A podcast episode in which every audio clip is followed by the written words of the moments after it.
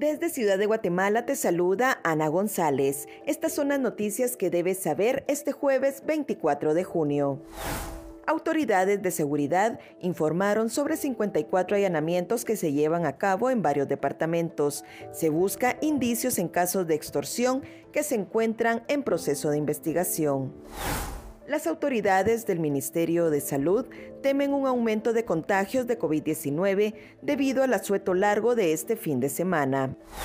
El gobierno del presidente Alejandro Yamatei aplazará por seis meses la vigencia del acuerdo que obliga a los transportistas a contar con un seguro que protegerá a los usuarios. En noticias internacionales, la pandemia acelera la digitalización del mercado de las drogas. En nuestra sección de República Vive te hablamos sobre qué es y cómo ver la superluna de fresa este jueves 24 de junio.